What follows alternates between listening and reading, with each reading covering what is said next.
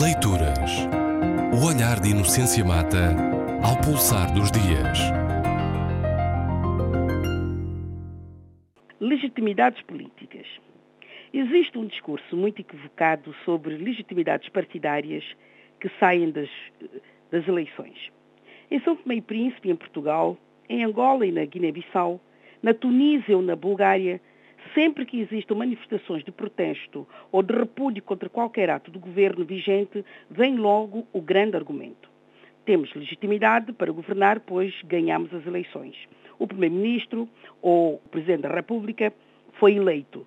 Tão políticos que gostam de se mostrar e nem sabem que os primeiros ministros não são eleitos. Mas adiante. É verdade que as eleições são um dos fundacionais atos das democracias.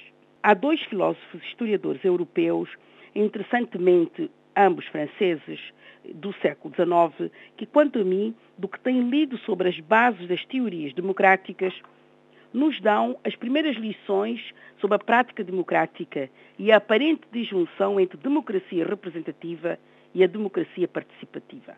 Refiro-me a Alexis de Tocqueville e a Ernest Renan. Renan fala sobre o que é uma nação dizendo-nos que uma nação se constrói de um princípio espiritual, expressão dele, e uma solidariedade em grande escala. E ele conclui que a essência de uma nação é que todos os indivíduos tenham muitas coisas em comum e também que todos tenham esquecido bem as coisas. Nessa definição, o filósofo francês diz ainda algo mais importante neste momento que a existência de uma nação tem a ver com um plebiscito diário. Essa metáfora de plebiscito diário, portanto, da necessidade de constante legitimação, é muito importante, pois ela aponta para a ratificação diária dos vínculos entre os membros de uma comunidade imaginada, os governados e os governantes. E é aí que essa metáfora se cruza com a teoria política de Tocqueville que adveio do seu entusiasmo por aquilo que ele descreveu como o prazer que o americano conhece em tomar parte do governo e discutir as suas medidas. Segundo Tocqueville, se as instituições do Estado têm legitimidade porque foram sancionadas pelo voto popular, também os autores desse voto, os cidadãos, têm o direito de participar com livre arbítrio das decisões coletivas inclusive para contradizer as suas próprias escolhas, de modo a satisfazer as demandas sociais da liberdade, da justiça, da educação, da saúde, do bem-estar e do desenvolvimento. Isso quer dizer que as instituições políticas que fundamentam o regime, sendo que o governo é uma dessas instituições, têm de ter como ponto de partida o cidadão, porque a participação cívica é instrumento importante na consolidação e desenvolvimento da democracia. Portanto, não existe no pensamento político original sobre a democracia uma redução a um tipo apenas de democracia. A democracia não é apenas representativa, portanto, que é uma legitimidade que vem das eleições.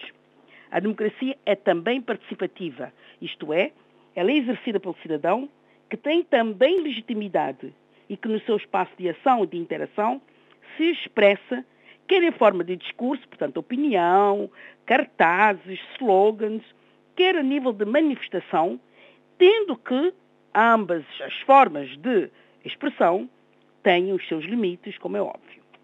Normalmente, os, os eleitos esquecem-se de que a democracia é um estado de legalidade, sim, mas também de liberdade. A liberdade de escolher e de se pronunciar sobre as escolhas até para contrariar, como já disse, essas escolhas, quando os eleitores se sentem defraudados pelos eleitos.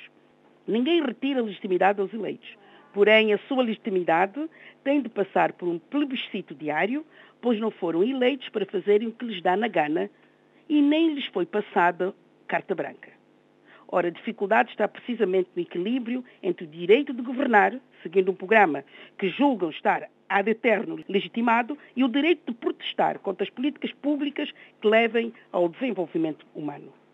Ora, o que nós vemos em muitos países democráticos, e eu ponho aqui a, expressão entre aspas, é que existe uma crise estrutural da democracia representativa e essa crise manifesta-se eh, eh, através da crise que os eleitores, eh, de forma ostensiva ou não, têm, de uma crise de, de, de, de confiança que têm em relação aos eleitos.